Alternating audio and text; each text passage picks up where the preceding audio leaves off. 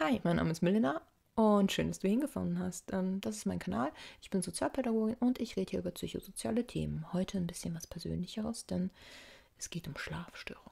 da habe ich schon mal eine Podcast-Folge zu gemacht und ja, Schlafstörungen, hm, das betrifft ganz schön viele. In der Doku mit dem NDR ähm, haben die mal gesagt, dass 30 Millionen Deutsche Probleme beim Schlafen haben. 30 Millionen. Die reden jetzt nur von Problemen. Also von einer richtigen Störung, dass es richtig pathologisch und krankhaft ist, ist jetzt noch gar nicht die Rede. 30 Millionen. Puh. Meist sind es Durchschlafstörungen. Mhm. Aber man kann auch Einschlafstörungen haben. Man kann auch beides haben. Man kann auch gar nicht schlafen. Also Schlafstörungen sind echt sehr individuell und sehr mannigfaltig und sie können sich auch ändern. Und das Problem ist, wenn man sie nicht ernst nimmt, vor allem am Anfang, dann werden sie chronisch und dann, oh, dann, dann hat man so richtig in die gegriffen, vor allem wenn man nicht, sich nicht äh, früh genug Hilfe sucht. Ja, hm, und wer, ja, hier, hier, ja, du auch, hm, hm, ja. Also, wenn du gerade erst am Anfang stehst und merkst so, oh, das zieht sich schon über ein paar Wochen und du gehst dann eher zur Apotheke und holst dir dann eher so Baldrian-Sachen und gar nicht zum Hausarzt und vielleicht mal klären, was es ist. Oh, ganz schlechte Idee, ganz schlechte Idee. Und ich wollte heute ein bisschen so über Schlafstörungen reden, so vielleicht auch ein bisschen, was ich falsch gemacht habe, was ich so gemacht habe und hm, wie es bei mir momentan so aussieht. Das hat sich bei mir jetzt gerade komplett gewandelt. Ich habe letzte Woche über chronischen Schmerz geredet und da ich wieder so etwas akutere Phase hatte ähm, und man dann ein paar Medikamente nehmen muss, ähm, bin ich jetzt abends, kann ich jetzt recht gut einschlafen. Wird dann nur irgendwie wach. Somit ähm, habe ich dann nachts Durchschlafstörung. Ist was anderes, ne?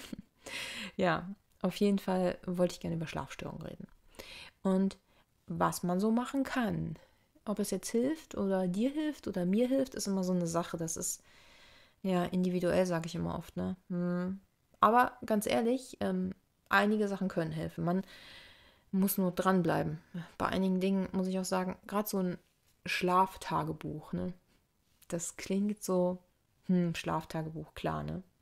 Ich muss auch sagen, am Anfang dachte ich so, ja klar, ich lege da ein Buch neben meinem Bett und dann schreibe ich da mal was auf und dann habe ich das nicht ganz so ernst genommen und aber so ein Schlaftagebuch, ein bisschen kann das schon helfen, denn eigentlich geht es nicht wirklich darum, aufzuschreiben, was man jetzt als Albtraum hatte oder so, sondern es geht eher um deine Gedanken. Es geht darum, ähm, beispielsweise, wie du mit deinem Stress und Grübeln umgehst. Denn wenn du Einschlafprobleme hast, und das ist eher so dieser Hauptfaktor jetzt so bei mir, ich weiß nicht, wie es bei dir ist, und du dieses Grübelproblem hast. Das kann man allerdings auch tagsüber haben. Ich habe so eine Folge hier auf meinem YouTube-Kanal über Grübeln. Also wenn du da irgendwie raus willst, dann hör dir das am besten an.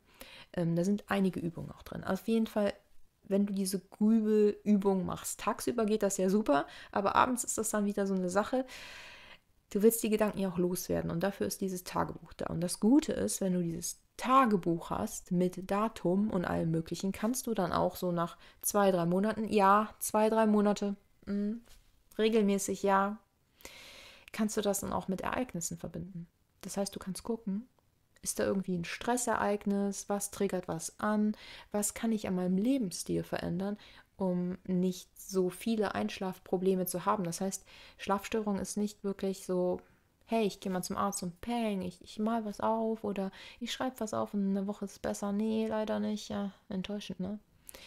Kann sich auch länger hinziehen. Es ist echt eine Übung. Vor allem das Problem ist, wenn du es sehr lange hinziehst und vielleicht auch ungünstige Arbeitszeiten hattest. Ja, ähm, so Schichtdiensten sind besonders super, so äh, wenn du um 5 Uhr irgendwo anfängst, ne? So Oh, vor allem im Studium so, wenn du so, so Pflegesachen machst und danach studieren gehst und dann abends irgendwo noch so oh, Trainersachen machst, das ist besonders geil für den Schlaf. Also super.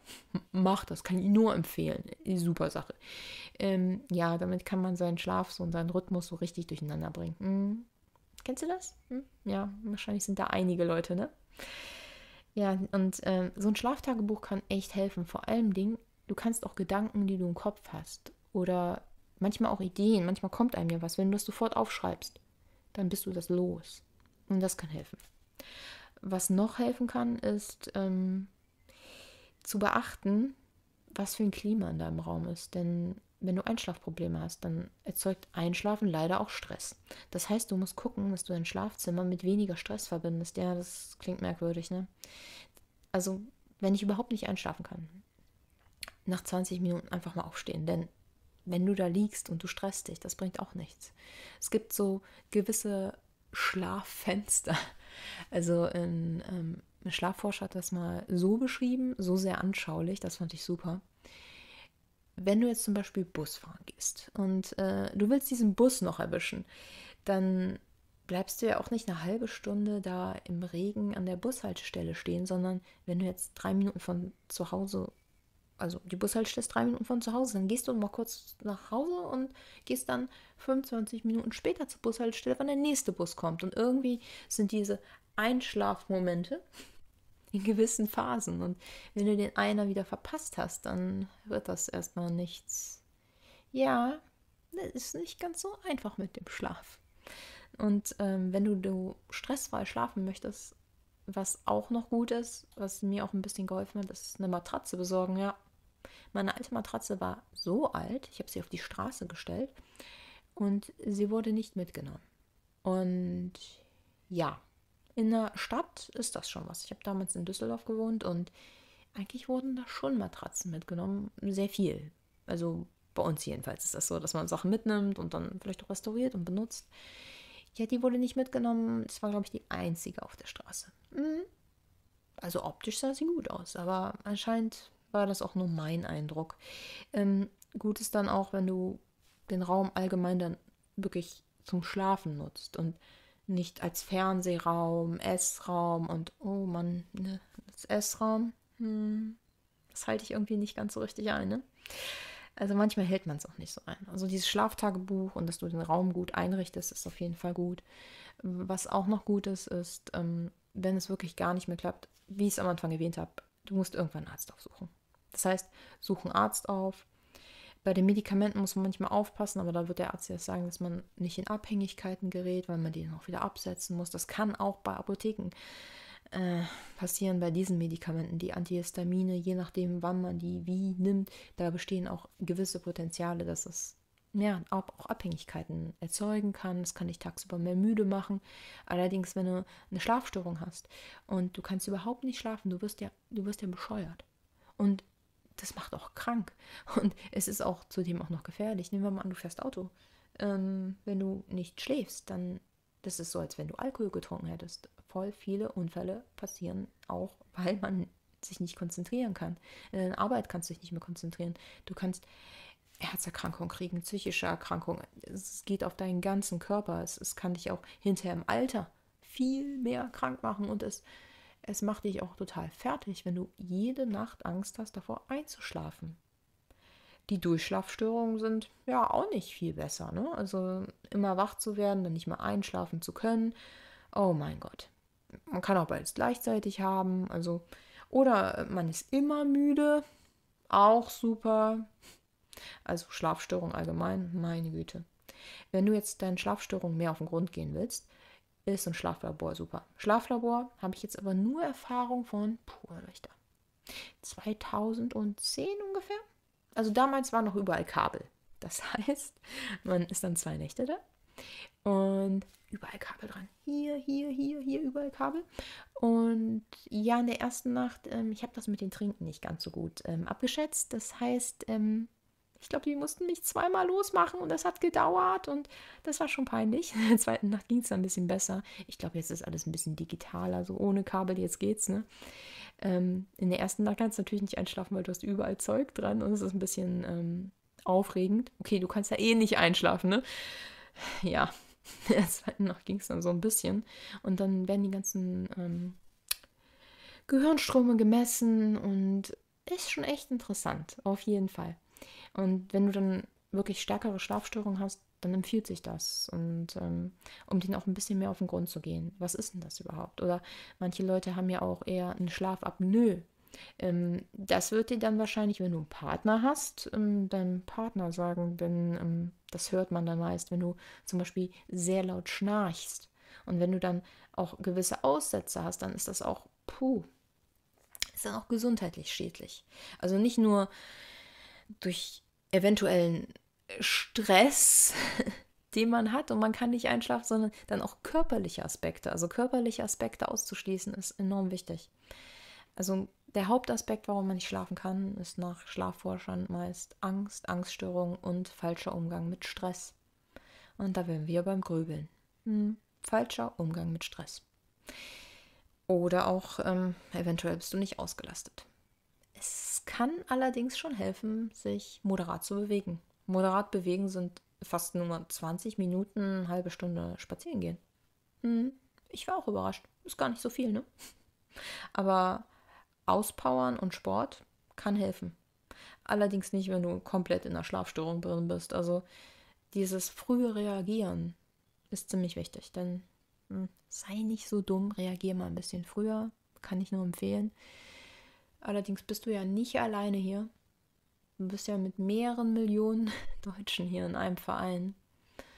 Und ähm, ja, manchmal ist es ja auch gar nicht so einfach, wenn du Sorgen hast, ja, dann auch noch auf sich zu achten. Und abends kommt das dann ja hoch. Und gerade in letzter Zeit, ähm, wenn du andere Probleme hast und dich permanent um andere Dinge kümmerst, so viel in deinem Kopf hast und abends kommt das dann. Ich habe mal ähm, etwas gelesen, das fand ich besonders toll. Und zwar, dass um 3 Uhr die Stunde des Wolfes ist. Und ich finde, das, das beschreibt es richtig gut, dass man dann praktisch geweckt wird von seinem inneren Wolf, vielleicht von einem Heulen. Und die Seele einem sagt, oh, nee, da ist was, guck mal da drauf. Ja, und da, dann nimm am besten mal dein Büchlein, schreib es auf und dann versuch's aber vielleicht am Tag anzugehen und dann die Dinge anzugehen, die dich innerlich beschäftigen und über die man vielleicht immer so geht. Und das hat mir schon geholfen, da ein bisschen besser ranzugehen. Es ist manchmal besser, manchmal schlechter. Es ist ein bisschen, es, es, es wandelt sich. Ne? Es ist nicht ganz so schlimm wie, wie früher. Teilweise war das echt mal, puh, auch mal ein paar Tage, wo es so gar nicht ging. Aber ähm, ich finde, wenn man sich dann ein bisschen Hilfe holt und dann auch wieder reinkommt. Also das Problem ist ja, wenn man zu lange wartet und sich nicht schnell genug Hilfe sucht, sind wir mal ehrlich. Und sich das dann einfach Normalität wird, weil man es dann einfach nicht anders kennt. Und dann wieder so reinzukommen und auch die Geduld zu haben. Man muss ja auch die Geduld haben, dass sich es ändert. Ne? Und das ist so schwer. Aber wenn man dann die Stunde des Wolfes hat, ja, die kann man auch beim Nicht-Einschlafen haben, weil manchmal wird es dann schon wieder hell. Hm. Das ist dann, wenn es besonders heftige Phasen sind, ja. Ja, zum Glück gerade nicht. Aber wenn du gerade in so einer Phase bist, versuch Dinge aufzuschreiben, versuch mit Menschen zu reden. Denn wenn das nur in deinem Kopf ist und du diese Grübelwege nur in deinem Kopf abgehst, immer und immer wieder, ja, dann wirst du ewig in dieser Stunde des Wolfes stecken bleiben. So ganz alleine kommt man da nicht raus. Da braucht man schon so ein Rudel, das einen da rausführt, ja. Ich wünsche dir auf jeden Fall, dass du dieses Rudel findest. Und vielleicht hast du ja Lust, öfters mal hier bei mir vorbeizugucken und wir bilden so ein kleines Rudel und führen uns da gegenseitig raus. Dann wünsche ich dir alles Gute und ich hoffe, wir hören oder sehen uns wieder. Bye.